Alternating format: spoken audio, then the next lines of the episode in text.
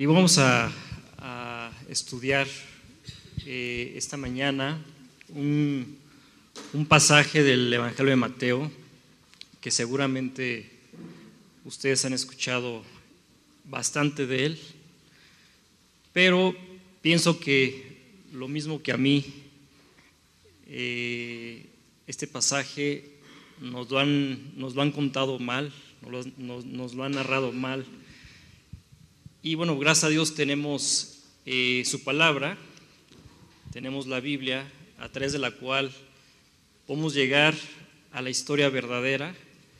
Y creo que en esta época eh, final del año eh, es un buen momento para retomar esta historia de la Navidad que nos narra la Biblia a través eh, de, los magos del Oriente, que seguramente ustedes han escuchado mucho de ellos, pero eh, al llegar a la narración nos damos cuenta que, que tenemos muchas verdades de la palabra de Dios eh, alteradas de tal manera que no tenemos la verdad, ¿sí? O tenemos ciertas partes de la escritura incompletas. ¿sí? Entonces, eh, cuando tú llegas a la Biblia te das cuenta de esto y entiendes por qué, aunque tienes cierta información de la palabra de Dios, realmente la Biblia no está trayendo el efecto que debe de traer a, tu vida. Dios planeó, Dios trajo su palabra con un propósito, el propósito que, que afectara tu vida en el momento que tú te encontraras con la verdad. ¿sí? La verdad que todo hombre está buscando desde que, desde que nace es la verdad de la palabra de Dios. Jesús dijo, yo soy el camino, yo soy la verdad y yo soy la vida. Así que la respuesta a tu existencia, la respuesta a todas tus interrogantes, eh, ¿qué hago aquí? ¿A dónde voy? ¿Qué propósito tiene la existencia? Todas estas eh, eh, preguntas tienen su respuesta en la palabra de Dios. Tienen, eh, tienen la solución en la Biblia y por eso Dios dejó su palabra. Solamente que, eh, curiosamente, aunque vivimos en una cultura cristiana, realmente no nos tomamos el tiempo de leer la Biblia hasta el momento que alguien llega con nosotros y nos dice, oye, descubrí ciertas verdades de la Biblia y las creí y las acepté. Y está cambiando mi vida. Fue así como yo me acerqué un día a la palabra de Dios. Eh, yo nunca me declaré ateo, siempre me declaré eh, cristiano, ¿no? Pero eh, jamás abrí la Biblia. Entonces realmente era, según yo era un creyente, pero realmente mi vida manifestaba que era un incrédulo porque jamás tomé en cuenta a Dios en mis decisiones, hacía lo que yo quería, me guiaba de acuerdo a lo que sentía, a lo que pensaba, a las circunstancias. Entonces realmente yo vivía de acuerdo a mi propia incredulidad, o sea, nunca viví de acuerdo a lo que decía la palabra de Dios, aunque yo me declaraba creyente, ¿no? Entonces, eh, fue hasta el momento en el que una persona con la palabra de Dios me declararon ciertas verdades que yo ignoraba, que me, llamaron me llevaron a tomar la decisión de ser un verdadero creyente. ¿sí? Entonces, vamos a abrir nuestra, eh, la Biblia, en el capítulo 2 del Evangelio de Mateo.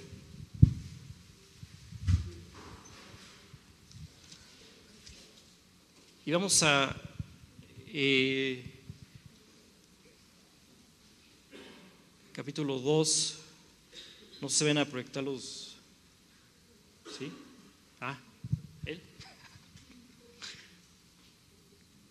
Capítulo 2 de Mateo.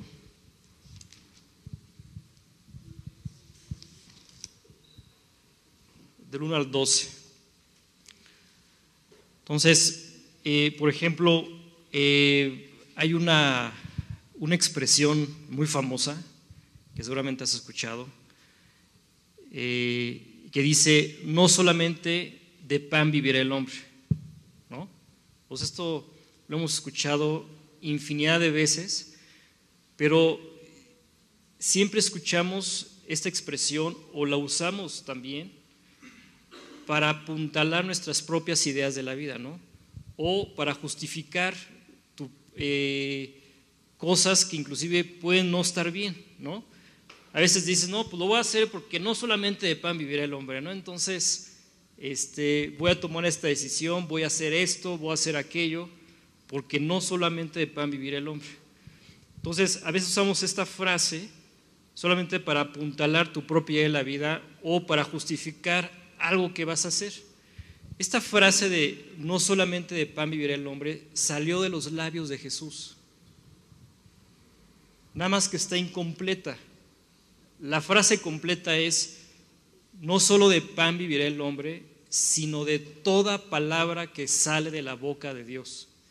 Esta es la expresión completa que salió de los labios de Jesús pero no sé a quién se le ocurrió ni cuándo extraer de esta frase solamente una parte para justificar sus propias ideas. Es que no solo de pan vivirá el hombre y entonces voy a hacer esto también. Pero la expresión completa es, es increíble porque nos está dando la respuesta a muchas necesidades de nuestra vida. O sea, la, expresión completa es no solo de pan vivirá el hombre, sino de toda palabra que sale de la boca de Dios. Jesús está diciendo que el hombre tiene necesidad de escuchar las escrituras, la palabra de Dios. Y que no es suficiente que tú te conformes con lo que la vida te ofrece. O sea, Jesús afirmó con esta frase que mientras tú solamente fueras tomando lo que la vida te ofrece, no encontrarías lo que tu vida necesita sino que para encontrar lo que tu vida necesita tenías que acudir a la palabra de Dios. Este es el propósito por el cual estamos aquí reunidos, por el cual estamos abriendo la palabra de Dios, porque no solo de pan vivirá el hombre. Si tú pasas estas fiestas solamente tomando la experiencia de cada una de ellas, al final del año te vas a encontrar igual de vacío que como iniciaste este año y vas a iniciar el 2016 igual de, más, de vacíos más. Mucha gente entra en frustraciones porque buscamos en este fin de año eh, algo nuevo, eh, algo que nos llene, pero mientras no acudamos a, a la palabra de Dios y aceptemos concretamente lo que la Biblia nos ofrece, no vas a encontrar lo que tu vida necesita. Esto es lo que Jesús quiso decir con esta frase, no solo de pan vivirá el hombre, sino de toda palabra que sale de la boca de Dios. La palabra que salió de la boca de Dios la tienes en tus manos, es la Biblia. ¿sí? Por ejemplo, hay otra frase muy famosa de la época, que bueno, estás seguro la, la has escuchado, que es Gloria a Dios en las alturas. ¿Y qué más dice? ¿Cómo? A ver otra vez. Dice, a ver, yo no lo voy a decir, voy a decir así. Y paz en la tierra a los hombres de buena voluntad. Esta frase está alterada. No existe en la Biblia. Lo que dice la Biblia es, gloria a Dios en las alturas y en la tierra paz. Y dice la Biblia, buena voluntad de Dios para con los hombres. Jamás dice, pasa a los hombres de buena voluntad. Esto dice, dice la Biblia, la Biblia dice, eh, y en la tierra paz, buena voluntad para con los hombres. Es decir, es la buena voluntad de Dios hacia el hombre. Nada de que el hombre tiene buena voluntad. Esto no existe.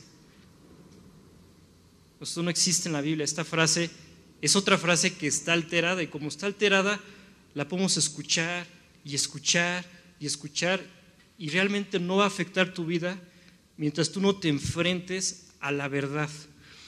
El propósito de esta mañana es que tú escuches la verdad y tomes una decisión. La decisión de seguir la verdad o continuar en tus propios caminos que no van de acuerdo a esta verdad, a la verdad de Dios, a la única verdad. es el propósito de reunirnos, de que tomemos la decisión de seguir la verdad.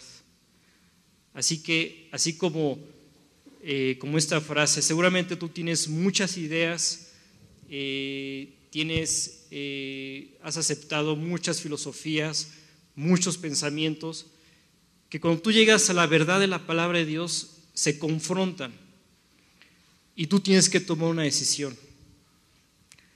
Seguir tus propias ideas, tus propios caminos o seguir la verdad. Esto es básicamente lo que vamos a estudiar en este pasaje. Eh, vamos a comenzar leyendo, vamos a leer el versículo 1 del capítulo 2. Dice, cuando Jesús nació en Belén de Judea, en días del rey Herodes, vinieron del oriente a Jerusalén unos magos. Y el 2, tocayo.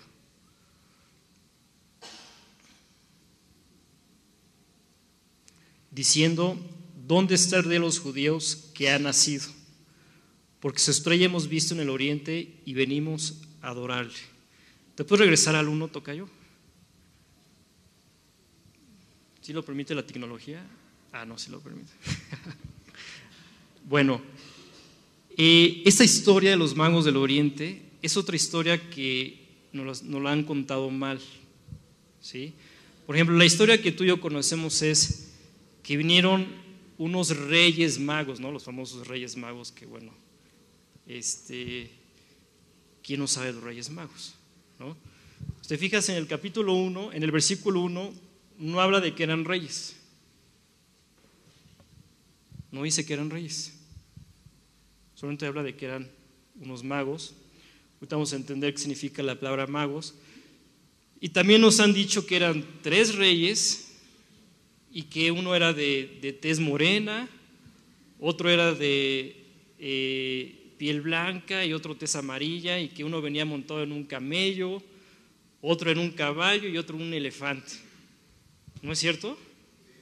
Bueno, pues yo en la Biblia yo veo a la historia de los magos y no encuentro ni al camello, ni al caballo, ni al elefante. O sea, ¿dónde están? Es lo único que dice la Biblia acerca de los magos que vinieron del oriente. ¿Sí? Entonces, mientras tú y yo estemos escuchando historias que no vienen en la Biblia, estas historias no van a hacer nada por ti. Realmente Dios quiere ayudarte, Dios quiere hacer eh, hasta lo bueno, Dios quiere hacer todo por ti, pero si tú no, si tú no llegas a la verdad, que es la palabra de Dios, todo lo que puedas escuchar acerca de ella, eh, que no esté en la verdad, no va a hacer nada por ti. Es el punto que yo quiero que veas en el pasaje que estamos estudiando, que nada de esto viene en la Biblia. ¿Sí? Entonces, esta historia, tú te preguntabas, bueno, ¿de dónde viene esta tradición? Bueno, esta tradición eh, eh, la, Marco Polo, estando en el Oriente, le escribió a una de sus hijas en una carta que esta era la tradición en el Oriente y esa tradición pasó a nosotros. De ahí viene de, las famosas cartas de Marco Polo que le mandaba, que le mandaba a sus hijas. De ahí surgió esta tradición. Y es una tradición que flota como una verdad hasta el momento en que te enfrentas con la palabra de Dios y te das cuenta que no es verdad. Esto es lo que pasa con todo lo que, con todo lo que pensamos, con todo lo que hacemos. Llega un momento en el que Dios acerca a tu vida con su palabra y te muestra la verdad. Y ahí te das cuenta que todos tus ideales, toda tu filosofía, tu ideología, tu pensamiento, está flotando como una verdad, pero te das cuenta que con respecto a la palabra de Dios es pura mentira. Yo espero que no te decepciones al yo decirte que pues esto, es esto no viene en la Biblia, no, no es verdad, es una historia, una tradición. Eh, yo espero que no te decepciones, ¿verdad? Creo que no hace el caso porque precisamente Dios, a través de estos magos del Oriente, nos va a enseñar algo maravilloso que nos va a llevar realmente a, conocer la verdad y a tomar una decisión. Entonces dice el pasaje que vinieron del Oriente a Jerusalén unos magos. El versículo 2, toca otra vez, diciendo, ¿dónde está el rey de los judíos que ha nacido? Porque su estrella hemos visto en el oriente y venimos a adorar. Esta palabra magos eh, es un vocablo caldeo, ¿sí? que es magoi. Esta palabra magoi significa sabio, sabios, eran hombres estudiosos, es lo que nos dice la Biblia, eran hombres estudiosos, era gente preparada, gente culta, y era gente eh, también, eran astrónomos, no astrólogos, ¿sí? o sea, creo que es muy diferente los astrónomos a la astrología, eran personas que observaban los astros, y evidentemente estas personas conocían las escrituras. Estamos hablando de personas que vivían en la verdad de la palabra de Dios. Ellos afirmaron que habían visto aparecer en el oriente la estrella que anunciaba el nacimiento del Mesías, el rey de Israel prometido por Dios, el Mesías de Israel prometido por Dios. Ellos afirmaron que habían visto aparecer la estrella que anunciaba el nacimiento de este Mesías. ¿En qué se basaron estas, estas personas sabias, estos magos, eh, para afirmar que habían visto la estrella aparecer que anunciaba el nacimiento del Mesías? Bueno, existe una profecía en, eh, la Biblia que es números 24, 17. Vamos a, a verla. Números 24, 17. Tienes tu Biblia, puedes también. Y si no, mejor nos esperamos a que. Dice: Lo veré, mas no ahora, lo miraré, mas no de cerca. Y dice: Saldrá estrella de Jacob. Dice el pasaje que el momento que se levantara esta estrella, iba a nacer, dice, y se levantará cetro de Israel. Estos magos, estos sabios, conocían esta profecía. Ellos sabían que saldría una estrella que anunciaría el nacimiento de ese rey de Israel, que todo el mundo conocía como el Mesías prometido por Dios, la persona que traería esa luz que todo hombre necesita en su vida, la persona que nos hablaría de la verdad de Dios, la persona que salvaría al hombre de sus pecados, la persona que cambiaría la vida de las personas, el Mesías el rey de Israel prometido por Dios, su nacimiento sería anunciado por una estrella. Entonces, estos hombres eran estudiosos de la Biblia. No es a creer que de repente estaban, ya sabes, no, pues, hay una estrella. No, sabían que esa, la aparición de una estrella anunciaría el nacimiento del Mesías. Hay otra profecía en el Antiguo Testamento, en el libro de Daniel, que dice exactamente los años desde que se iba a reconstruir Jerusalén hasta que naciera el Mesías. Esta profecía anunciaba exactamente cuántos años iban a pasar. Seguramente, con toda seguridad, estos hombres también conocían esta profecía de Daniel, que aparte Daniel vivió en Babilonia, que es donde seguramente venían estas personas, estos sabios. Eh, Daniel escribió su libro, el libro de Daniel, el libro, eh, esta profecía, le escribió estando allá. Seguramente estas personas conocían el libro de Daniel y contaron también el número de años que anunciaba la Biblia que pasarían desde el inicio de reconstrucción de Jerusalén, que había sido destruida por el rey Nabucodonosor, hasta que naciera el Mesías. Seguramente contaron los años que anunciaba la profecía y en eso vieron aparecer la estrella y dijeron, ya nació Jesús. Y entonces estas personas que eran verdaderos creyentes porque se movían de acuerdo a las escrituras, un verdadero creyente es aquel que se mueve de acuerdo a la palabra de Dios. Lo demás es una falacia.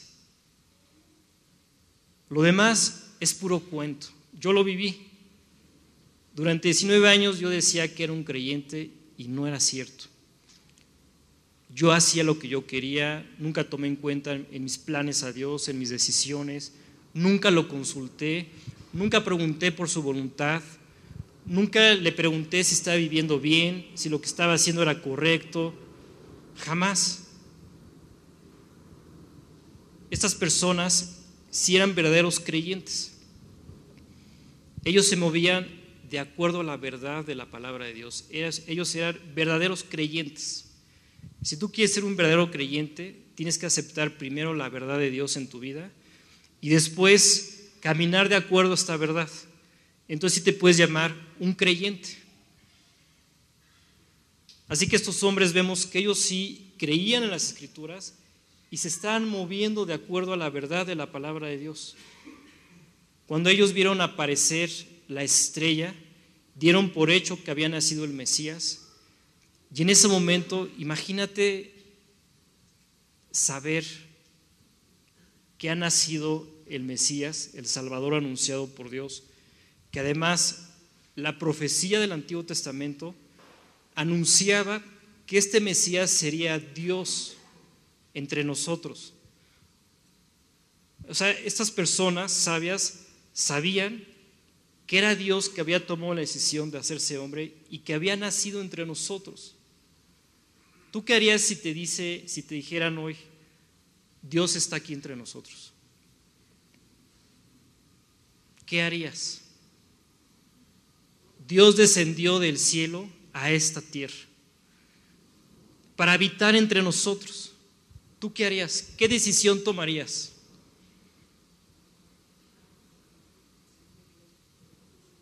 Lo más lógico es, voy a ver, voy a buscarlo.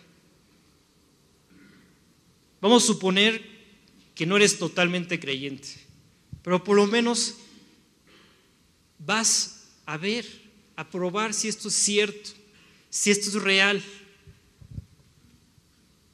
Estos hombres, al entender que era Dios que había tomado la decisión de habitar entre los hombres con un propósito, se enfrentaron a una decisión, bueno, si el dueño del mundo vino a visitar al mundo, pues lo menos que podemos hacer es irlo a conocer.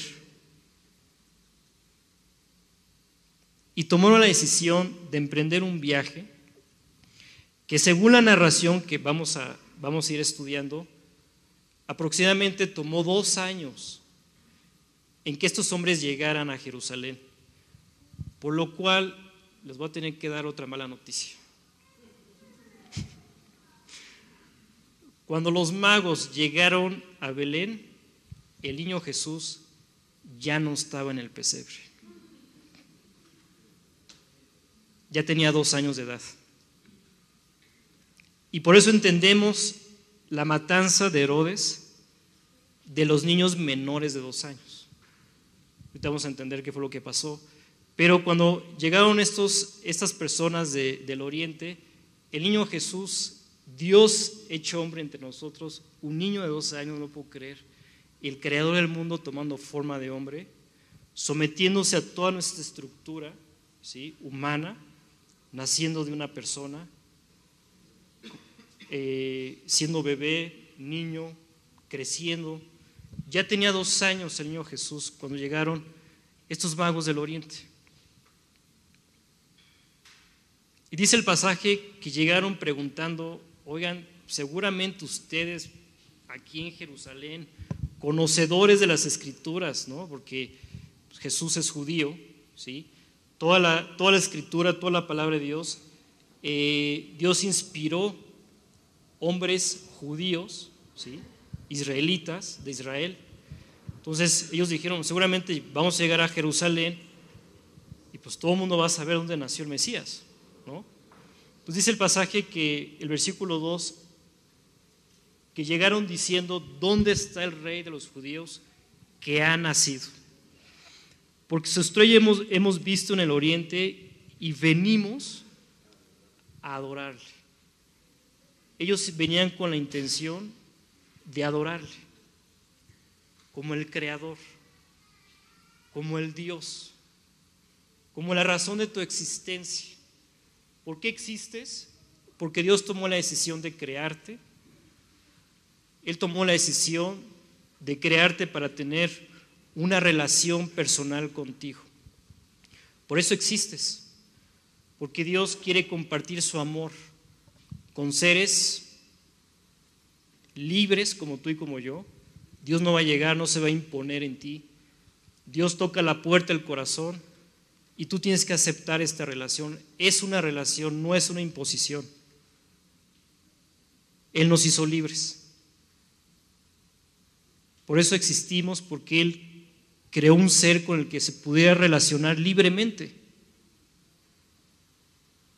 Pero tú tienes que tomar la decisión de relacionarte con Él. Dios es amor y quiere compartir su amor contigo. Pero tú tienes que libremente aceptar el amor de Dios en tu vida. Así que estas personas venían a adorar a ese ser por el cual ellos existían. Habían tomado una gran decisión, habían dejado sus actividades.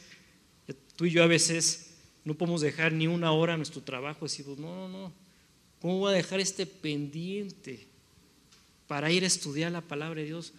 No, no, no, no puede ser, ¿no? no podemos darle a Dios eh, un tiempo para leer su palabra porque tenemos muchas actividades. Estos hombres sabían de qué se trataba. Era más importante conocer al Creador que sus actividades. Era más importante aprender de Él que sus actividades. Ellos verdaderamente dejaron todo dejaron sus actividades, dejaron lo que ellos pensaban, lo que ellos creían. Tú y yo tenemos eh, muchos objetivos, bueno, dejaron esos objetivos temporales, ¿sí? Sus éxitos, todo lo dejaron en ese lugar y decidieron ir a conocer al creador del mundo, al creador del universo, al Dios que nos había creado, que había tomado la decisión de venir a esta tierra, dejaron todo dejaron su, lugar de origen, no sabemos cuántos eran, la Biblia dice eran varios, no sabemos si eran dos, tres, cuatro, cinco, no sabemos, seguramente era una gran comitiva, ¿sí? ¿Por qué? Porque, bueno, fue un viaje eh, largo, eh, seguramente venían también este, protegidos, seguramente habían peligros en el camino, muchas circunstancias que finalmente, eh, imagínate el momento en el que llegaron, a Jerusalén, la forma como han de haber preguntado, ¿dónde está? ¿Sí? Más quiero decirte algo. Dios sabe que tú estás preguntando dónde está la respuesta. Si tú eres sincero, vas a llegar a la verdad. Es un compromiso que Dios tiene con el hombre. Si tú estás preguntando dónde está la respuesta y eres sincero, es decir, realmente quieres la verdad y te vas a entregar a ella, Dios no tiene ningún problema para llevarte a ella. Pero si tu propósito es solamente confrontar la verdad, solamente refutar la verdad, solamente tratar de ocultar la verdad, seguramente no vas a llegar a la verdad. Pero si tú esta mañana sinceramente estás preguntándote, ¿dónde está la respuesta a mis problemas? ¿Dónde está la respuesta al vacío que siento en mi corazón? ¿Dónde está la respuesta para ser libre? Tú y yo necesitamos ser libre de muchas pasiones equivocadas, de muchos pensamientos equivocados, de muchos deseos equivocados. Tú y yo necesitamos ser libres de tantas cosas que están mal en el corazón y que las venimos arrastrando. La vida pasa rápido, pero eso sí, va dejando huellas en tu corazón. Va dejando esclavitudes en tu vida. Si tú eres sincero y quieres ser librado de todo esto, y sobre todo, si tú quieres ser perdonado, Dios no, tiene ningún, problema para guiarte a la verdad. Estos hombres llegaron a Belén, a Jerusalén, perdón, y preguntaron, ¿dónde está? ¿Dónde está la respuesta a nuestra vida? ¿Qué hemos encontrado? ¿Qué hemos creído en ella? Sabemos que es la respuesta, sabemos que es la solución a nuestras vidas, sabemos que es el Salvador del mundo. ¿Dónde está? Porque venimos a entregarnos a Él. No hay mayor adoración a Dios que le entregues tu vida. Todo lo demás es puro cotorreo. La única adoración que Dios acepta es que le entregues por completo tu corazón. Esa es la verdadera adoración a Dios. Así que ellos venían a adorarle verdaderamente, a confirmar que querían entregar sus vidas por completo, frente a frente, venían a decirle a Dios, aquí están nuestras vidas. Esa es la verdadera adoración a Dios. Todo lo demás no tiene nada que ver. Oye, ¿dónde tenemos que adorar a Dios? Aquí, allá. ¿Sabes qué? Adóralo donde quieras, pero entrégale tu corazón. Entrégate a la verdad de la palabra de Dios. Esa es la verdadera adoración a Dios, que creas la verdad y la aceptes. Si tú estás adorando a Dios no de acuerdo a la palabra de Dios, esta adoración Dios no la toma en cuenta. Tiene que ser de acuerdo a lo que dice la palabra de Dios, de acuerdo a la verdad de Dios. Así que estos hombres dijeron, venimos a adorarle, dice el versículo 3. Oyendo esto, el rey Herodes se turbó, como ya te imaginarás. Y toda Jerusalén con él. Esto es lo que pasa y es lo que necesita este mundo ver, verdaderos creyentes. Estos hombres llegaron afirmando que se había cumplido la palabra de Dios. Ellos dijeron, la Biblia es verdad vimos aparecer la estrella que profetizó la Biblia. Coincide con los años que profetiza el profeta Daniel. Así que díganos dónde está el rey de los judíos que ha nacido. La Biblia es verdad. Dice el pasaje que el rey Herodes se turbó al escuchar la verdad de la palabra de Dios. Y toda la ciudad de Jerusalén también se turbó porque fueron enfrentados con la verdad. ¿Cuál es la verdad? Tú y yo vamos a morir. Eso sí no lo puedes negar. ¿Y tu alma? ¿A dónde va a ir después de morir? La Biblia habla solamente de dos eternidades. Una eternidad con Dios y una eternidad separada de Dios. En este momento, en, esta, en este tiempo que llamamos vida, tú vas a tomar la decisión de dónde vas a pasar la eternidad. ¿Cuál es la verdad? Que Cristo Jesús vino al mundo para salvar a los pecadores y librarlos de una eternidad sin Dios. Cristo vino al mundo para llevarnos a la eternidad con Él. Cristo es la vida eterna. Y no solamente vino a darte vida eterna, a salvarte, a darte un perdón. Esta palabra Salvador la hemos masticado, bueno, ¿cuántas veces? Sin realmente asimilar lo que tu alma necesita. Tu alma necesita un perdón. El perdón que Dios te ofrece a través de Jesús. Y salvarte. ¿De qué te va a salvar? De una eternidad sin Dios. ¿Dónde va el hombre sin Dios? Dice la Biblia que va al infierno. Por eso es el Salvador. Te vino a librar de tus pecados. A una eternidad sin Dios. Así que toda Jerusalén y el rey Herodes se turbaron porque se enfrentaron a la verdad. Herodes tenía sus propios intereses, Herodes creyó que había nacido el, Mesías. Es más, se puso a investigar con los magos, oye, ¿hace cuánto apareció la estrella? Los magos le dijeron, aproximadamente dos años. El rey Herodes les dijo a los magos, ok, vayan a encontrar al niño y cuando lo encuentren, regresan conmigo para que yo también vaya a adorarle. ¿Sabes qué pasó con el rey Herodes? Que eh, el imperio romano tenía la costumbre de dejar al rey del territorio conquistado, siempre y cuando este rey se sometiera y aceptara pagar tributos. Entonces Herodes, cuando se enteró que había nacido el rey de Israel, el rey de los judíos, él pensó, dijo, cuando se enteren que ya hay un rey, lo van a dejar a él y me van a quitar a mí. Y yo no lo puedo permitir. O sea que el rey Herodes sí creyó que había nacido el Mesías, pero esta, eh, esta propuesta solamente la usó él para buscar sus propios intereses, sus propios objetivos.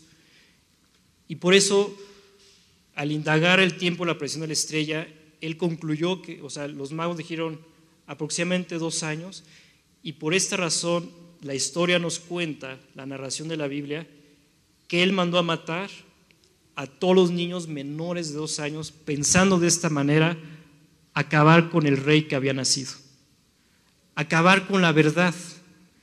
Esta es la historia que se repite generación con generación. Vamos a acabar con la verdad de Dios. Vamos a acabar con Dios.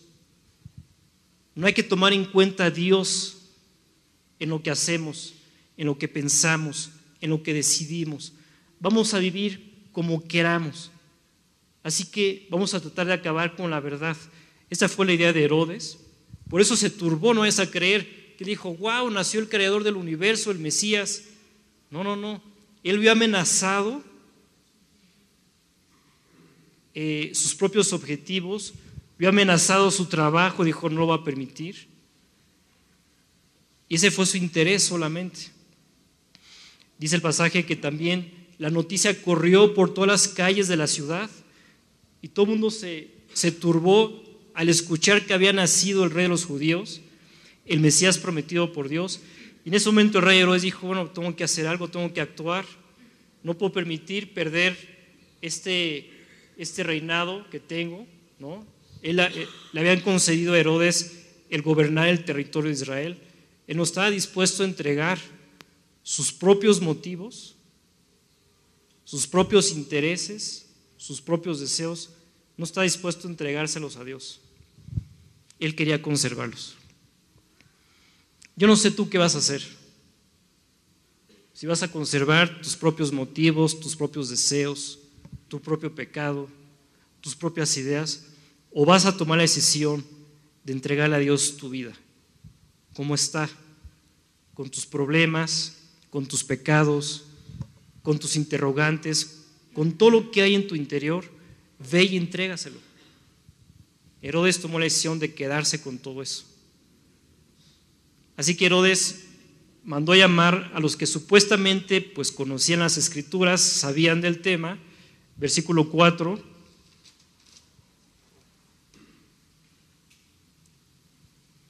Dice, y convocado todos los principales sacerdotes y los escribas del pueblo, les preguntó dónde había de nacer el Cristo. Y el versículo 5, ellos le dijeron, en Belén de Judea porque así está escrito por el profeta, y tú, Belén de la tierra de Judá, no eres la más pequeña entre los príncipes de Judá, porque de ti saldrá un guiador que apacentará a mi pueblo Israel. ¿Sabes cuánto tiempo antes se escribió esta profecía? 700 años antes de que naciera Jesús. Así que la Biblia nos daba, nos da las, eh, el tiempo, las señales, la indicación exacta para que tú no te pierdas en esa búsqueda por la verdad. En, en este momento Dios nos está dando la respuesta a la verdad. ¿Dónde está la verdad? ¿Dónde está lo que yo necesito?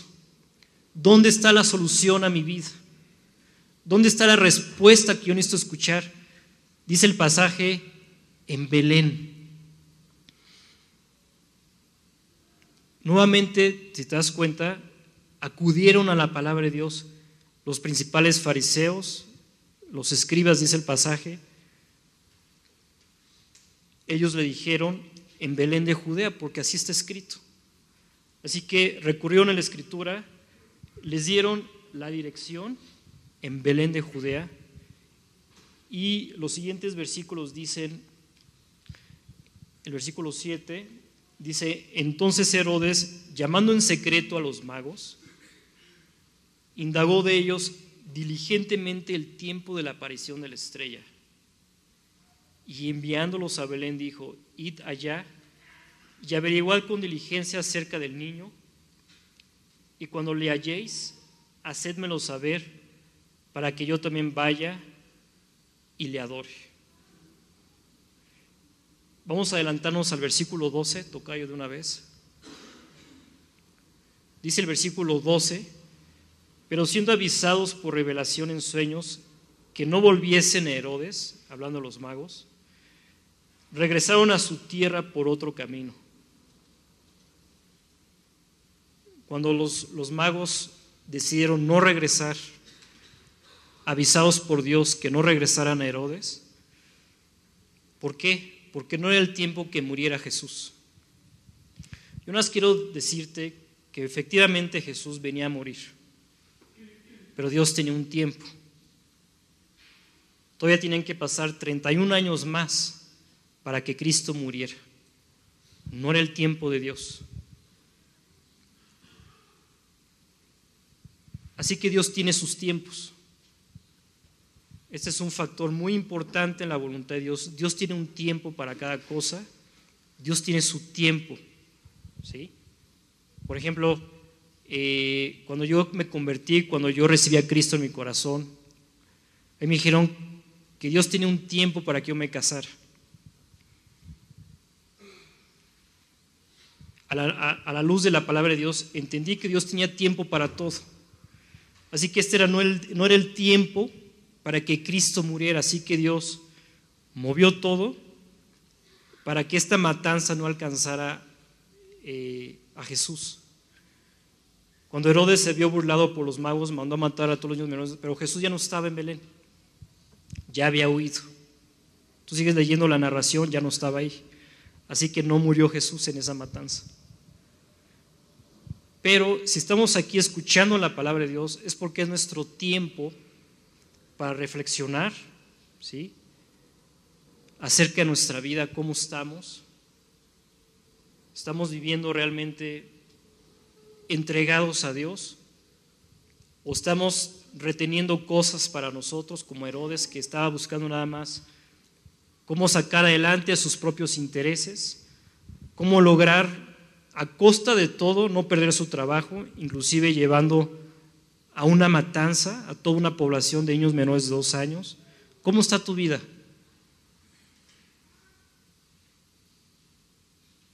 ¿Estás buscando a Dios para abandonar el pecado?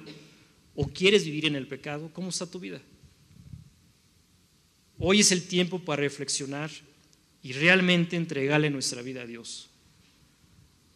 Estos magos evidentemente no tenían esta parte de la escritura, por eso no conocían que iban a ser en Belén. Pero una vez que recibieron la noticia que estaba en Belén, dice el pasaje que se fueron a Belén y en Belén es donde está la respuesta. Vamos a ver qué dice el pasaje. Dice versículo 9, dice, ellos, habiendo oído al rey, se fueron, y he aquí la estrella que habían visto en el oriente, iba delante de ellos, hasta que llegando se detuvo sobre donde estaba el niño. Este pasaje a mí me impresiona porque estos magos habían perdido de vista la estrella. La habían visto aparecer, la habían perdido de vista. Por el momento que ellos sinceramente iban a encontrarse con Dios, Dios de una manera sobrenatural que maneja todos los elementos, hizo que ellos volvieran a ver la estrella, no solamente que la volvieran a ver, sino que dice el pasaje que se detuvo sobre donde estaba el niño. ¿Te das cuenta del compromiso que tiene Dios contigo? no te va a guiar cerca. Cerca es estar muy lejos. Ya te imaginarás cuando llegaron los magos a Belén, bueno, ¿y en qué casa está? Ahí sí no venía la escritura, no venía el número, ¿verdad? De la casa. En ese entonces ni siquiera había este, ni calles ni números. Ya estaban en Belén. ¿Tú crees que Dios los iba a dejar colgados? ¿Tú crees que Dios no los iba a guiar exactamente donde estaba la respuesta, donde estaba la solución, donde está la verdad, donde estaba Jesús? Dios que maneja todos los elementos del universo. Es el Dios que está a tu favor. Si tú esta mañana decides comprometerte con Él, ¿te das cuenta todo lo que puede hacer si tú te comprometes con Él? Dice la Biblia que la estrella de una manera sobrenatural iluminó la casa donde estaba el niño. Así Dios te va a guiar en tu vida como creyente, de una manera sobrenatural. Te va a guiar exactamente a la respuesta que tú necesitas, te va a guiar exactamente a su voluntad, te va a guiar exactamente a su plan, si tú sinceramente lo estás buscando. Él está comprometido con verdaderos creyentes. Ya vimos que habían personas que también conocían las escrituras. La respuesta la dieron otras personas que conocían las escrituras. Ellos dijeron, la respuesta está en Belén de Judea. Pero ni ellos, ni nadie de Jerusalén se levantó para ir a Belén. Yo espero que esta mañana por lo menos hayamos uno. Dios nada más está pidiendo uno que se levante del fondo de su corazón y se comprometa con Dios. Dios te está dando la dirección exacta de lo que tu vida necesita. Está en Belén. Así que llegaron a Belén de manera sobrenatural, Dios comprometido con las convicciones de esas personas, de manera sobrenatural, iluminó la casa donde estaba el niño. Ya te imaginarás el gozo de aquellas personas de ver a un Dios vivo, no una fantasía que nos presenta la religión, no, una vida real, una relación personal con el Creador, manejando el universo a tu favor. Ya te imaginarás el gozo de esas personas de ver todo a favor de ellos para encontrarse con Él. Lo que Dios más quiere es encontrarte con, o sea, encontrarse contigo. Eso es lo que tu vida necesita. ¿Estás preocupado por tu trabajo, por tu provisión? No. Necesitas encontrarte con Él. Ahí está la respuesta. Y todo lo demás, todo lo demás estará a tu favor. ¿Cuándo le vas a creer a Dios? ¿Cuándo vas a ser un verdadero creyente como este ejemplo de creyentes? ¿Cuándo vamos a dejar de ser solamente creyentes de aparador? Sí, soy creyente. Pero realmente no crees que lo que tú necesitas en tu vida es encontrarte con Él. Así que estos hombres llegaron a la casa, te imaginarás, tocaron Vamos a leer, dice el pasaje, el versículo 10, y al ver la estrella, la habían perdido de vista, pero Dios tiene un compromiso. Dios nunca te va a perder de vista, jamás. Jamás te vas a perder de la vista de Dios si estás comprometido con Él. Dice, y al ver la estrella se regocijaron con muy grande gozo, y al entrar en la casa vieron al niño dice el pasaje, con su madre María. Estaba María y estaba el niño. Y postrándose, lo adoraron. A nadie más adoraron, dice el pasaje. estaba María y estaba el niño. Y postrándose, adoraron al niño. Nadie más fue objeto de culto, nadie más fue objeto, objeto de honra, solamente el niño Jesús. Y dice el pasaje que abrieron sus tesoros y le ofrecieron presentes. Oro, incienso y mira, ¿tú qué haces con un niño de dos años? ¿Qué edad tiene Mía? Te pones a jugar, ¿no? Bueno, estos hombres sabían quién era ese ser. Así que desde antes de, de iniciar el viaje, con mucho respeto, escogieron estos regalos que tuvieron guardados durante dos años. Hasta llegar a este momento ellos sabían que iban a llegar con Él. Entonces, oye, porque dice la, la palabra de Dios que abrieron sus tesoros. ¿Que el incienso es un tesoro? No. ¿La mirra es un tesoro? No. ¿El oro es un tesoro? Bueno, el oro sí tiene un valor, pero evidentemente era poca cantidad. Dice el pasaje que abrieron sus tesoros porque lo más importante para Dios es lo que hay en tu corazón. Lo que ellos hicieron fue manifestar a través de sus regalos lo que había en su corazón. Así que abrieron sus corazones, sus tesoros, y le expresaron a Dios a través de sus presentes lo que ellos pensaban de Él. Lo más importante para Dios es lo que hay en tu corazón. Ese es el valor delante de Dios. Tú y yo valoramos a las personas por lo que tienen. Las adoramos por lo que tienen. Y siempre tratamos de, vernos lo mejor posible, ¿sí? Aparentamos lo mejor. Pero Dios, Dios no se fija lo que hay delante de ti. Dice la Biblia que lo más valioso para Dios es lo que hay en tu corazón. Esta mañana tú tienes que tomar la decisión de abrir tu tesoro. Abre tu corazón. ¿Qué hay en tu corazón? Entrégaselo a Dios.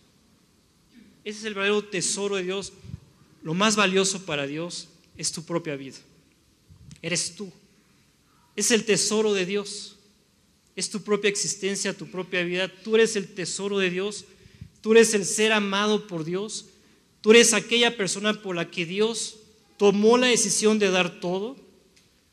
Quiero aclararte que cuando Dios planeó entregar a la muerte a su propio hijo, su hijo era lo más valioso que tenía. Y lo más valioso que Dios tenía lo entregó por ti. Porque tú eres igualmente valioso para Él. Ponte a pensar, ¿quién puede entregar la muerte a su propio hijo por otra persona? Para ti y para mí, los que somos padres, nuestros hijos es nuestro más valioso tesoro. ¿A quién se lo vas a entregar?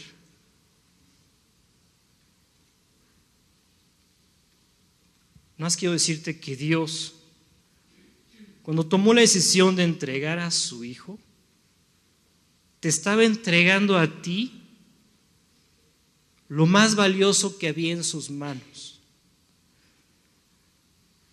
Lo que más tenía valor para Él te lo entregó a ti y lo puso en tus manos. ¿Qué vas a hacer con ese regalo? ¿Qué vas a hacer con el Hijo de Dios que Él te entregó? Lo más valioso que él tenía, te lo dio. Y murió en la cruz. Dice la Biblia que otra gran verdad es que el momento en que Cristo estaba en la cruz, todos tus pecados, todos los pecados que has cometido, toda tu maldad, todo eso que, pensamos, que hacemos, toda esa maldad del hombre, dice la Biblia que toda esa maldad Dios la juzgó en Jesucristo. toda esa maldad cayó en Jesús. Es decir, Cristo nos sustituyó en el juicio final. Yo me acuerdo que me mencionaban de niño de un juicio final y decía, qué horrible está esto. Hablar de un juicio, un juicio final donde Dios va a juzgar los secretos de los hombres. Y olvídate de lo que, lo que se manifiesta, no. La Biblia dice que Dios va a juzgar los secretos de los hombres, lo que hacen en oculto, lo que hacen en, la oscuridad, en la noche. Todo Dios lo va a juzgar. La Biblia nos enseña que Cristo nos sustituyó en ese juicio. Y el lugar que Dios escogió para juzgar nuestra maldad, nuestros pecados, fue la cruz. En el momento que Cristo estaba en la cruz, en ese momento fuiste tú juzgado por todo lo que has hecho. Solamente que en lugar de pagar tú, pagó el Hijo de Dios y murió. Toda la ira de Dios cayó sobre él. La Biblia nos revela que cuando la ira de Dios cayó sobre él, todos sus huesos se descoyuntaron, sus entrañas explotaron por dentro y murió. Los soldados sorprendieron que muriera porque no debía de morir en ese momento. Para que una persona crucificada muriera, le tenían que quebrar las rodillas para que perdiera el soporte y muriera asfixiada. Así que los, soldados romanos se sorprendieron que estuviera muerto. Murió porque Cristo cargó sobre él nuestros pecados. Toda la ira de Dios cayó sobre él, explotó por dentro y murió. Pagó por ti. Y estos hombres, dice la Biblia, que abrieron sus tesoros y le ofrecieron al niño Jesús oro. Esto significa que ellos estaban manifestándole a ese niño nosotros creemos que tú eres el rey de Israel, el Mesías prometido por Dios, el Salvador. Cuando le entregaron la mirra, la mirra eh, era una hierba amarga que podía intoxicar. De hecho, cuando Jesús gritó en la cruz, tengo sed, mezclaron mirra con vinagre para que él la bebiera y de alguna forma se intoxicara y no sintiera tanto dolor.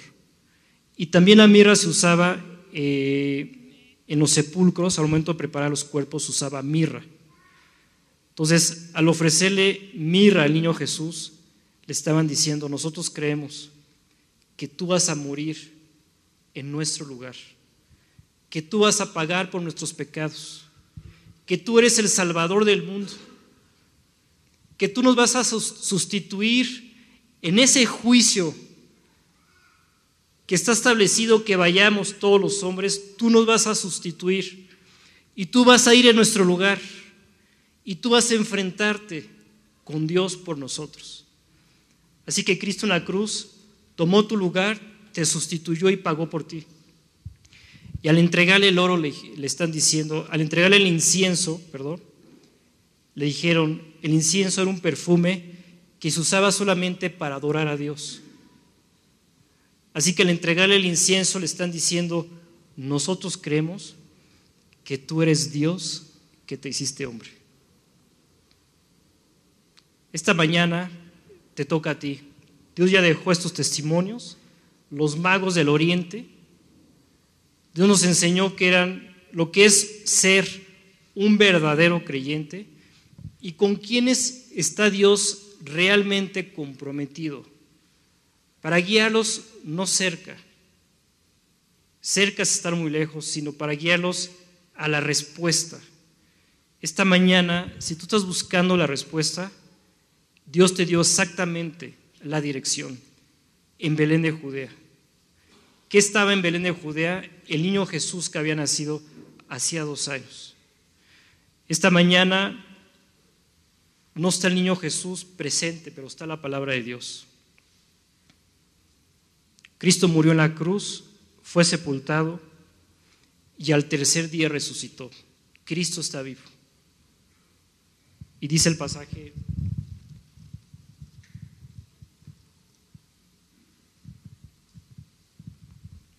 He aquí, yo estoy a la puerta y llamo. Si alguno oye mi voz y abre la puerta, entraré a él y cenaré con él y él conmigo. Cristo está tocando la puerta de tu corazón. Él quiere nacer en tu corazón. ¿Sí? Nació en un pesebre, porque Dios no tiene nada que ver con las estructuras de este mundo, nada tiene que ver con las estructuras del hombre, las estructuras de la vida. Él nació en un pesebre para confirmar que Él nada tiene que ver con este relajo que estamos viviendo. Y que realmente donde Él quiere nacer y donde se celebra realmente la Navidad es en tu corazón.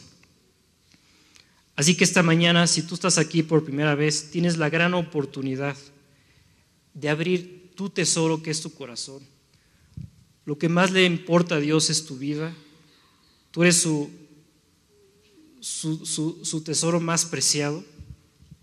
Entregó lo más preciado para Él por ti. Yo siempre he tenido este, bueno, si Dios entregó lo que más valoraba en el universo, que era su propio Hijo, lo entregó por mí, pues cuánto le intereso. Evidentemente le intereso muchísimo. ¿A quién le vas a entregar tu más preciado tesoro? Solamente a alguien que aprecies por lo menos de igual manera. Eso es lo que vales delante de Dios, el valor de Jesús, que Jesús tiene delante los ojos de Dios. Ese es el valor que tú tienes delante de Dios. Pero tú tienes que recibir a Jesús en tu corazón. Y si ya lo recibiste, dice la Biblia que tienes que ser un verdadero creyente. Dios está diciendo que tu regla de fe debe ser la palabra de Dios. No te puedes salir de la palabra de Dios. Estos magos del Oriente, toda su guía fue a través de las escrituras. Todo el tiempo la palabra de Dios, todo el tiempo consultando la palabra de Dios todo el tiempo creyendo en la palabra de Dios, guiándose por la palabra de Dios y Dios usando todos los elementos a su favor. Así que todo está a tu favor. Vamos a terminar esta reunión con una oración. Voy a terminar para aquellos que están aquí por primera vez, no sé si hay alguien, hay alguien nuevo. Voy a terminar con una oración. Eh, gracias a Dios, por medio de la cual tú puedes invitar a Cristo a tu corazón. El regalo que Dios entregó por ti. El regalo que Dios te dio. El Hijo de Dios es para ti. Ahora que hemos dado varios regalos, bueno, nos hemos tomado, o sea, los hemos envuelto, que el moño, o sea, siempre tratamos de que lleguen en su bolsa, ¿no? A veces reciclamos las bolsas, pero pues tienen que estar presentables, ¿no? O sea, no nada más. Yo imagino a Dios así pensando en el regalo que tu corazón necesitaba. Todo lo que tú necesitabas, tu vida necesita, lo envolvió en Jesús y te lo dio como regalo. Te regaló a su propio Hijo. Vamos a terminar la, vamos a terminar la reunión con oración por medio de la cual tú le puedas pedir perdón a Dios. Necesitamos pedirle perdón, reconocer básicamente que hemos pecado, ¿sí? Eh, lo más sorprendente del pasaje es que el hombre no corrió a Dios, sino que se afirmaron en, en su propia maldad. Herodes se afirmó en su maldad, mandó a matar a unos niños. Los religiosos de la época se conformaron con que, ah, sí, en Belén de Judea, y solamente unos pocos fueron a entregarle su vida a Dios. Vamos a terminar la oración, la reunión con oración.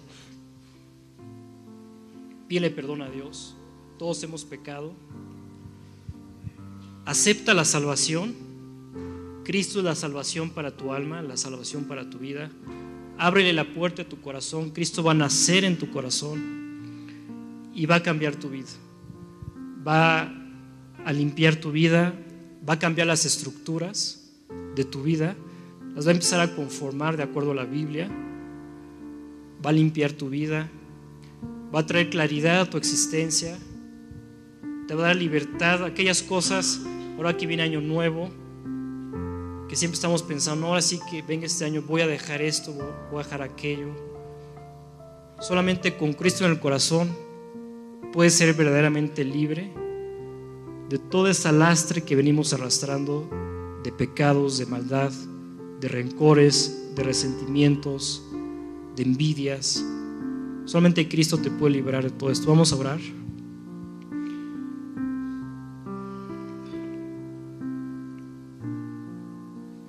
Dios, te damos las gracias porque tú no olvidaste esta humanidad que creaste, porque no nos has olvidado y por esta razón decidiste venir a este mundo, hacerte presente entre nosotros y cumplir con tus propósitos de amor hacia cada uno. Hoy Dios, nuevamente te manifiestas medio de la Biblia, de tu palabra, y nos das claridad, Dios, hacia dónde tenemos que ir. A Belén, donde nos encontramos con tu Hijo Jesús. Esta mañana queremos pedirte perdón, quiero pedirte perdón de mis propios pecados.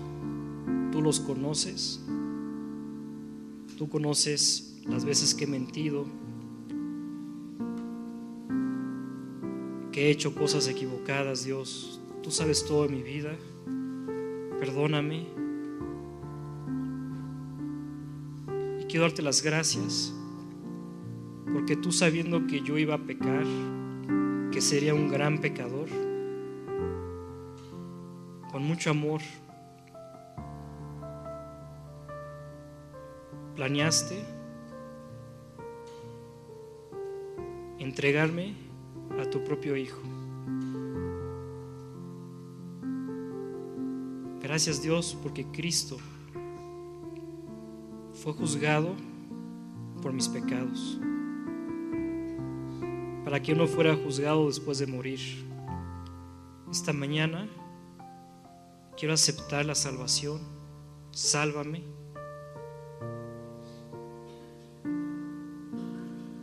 Perdóname.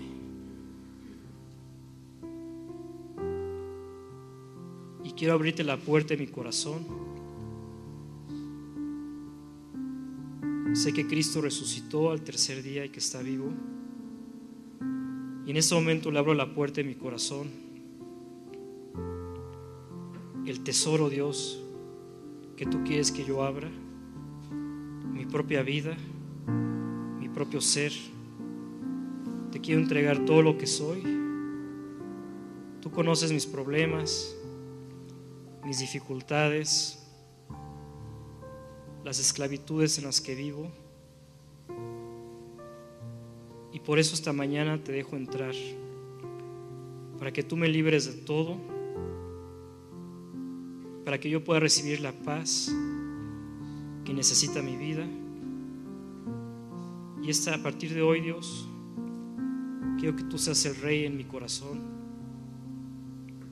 y que seas mi Señor. Gracias. Y todo en tu nombre, en el nombre de Jesús.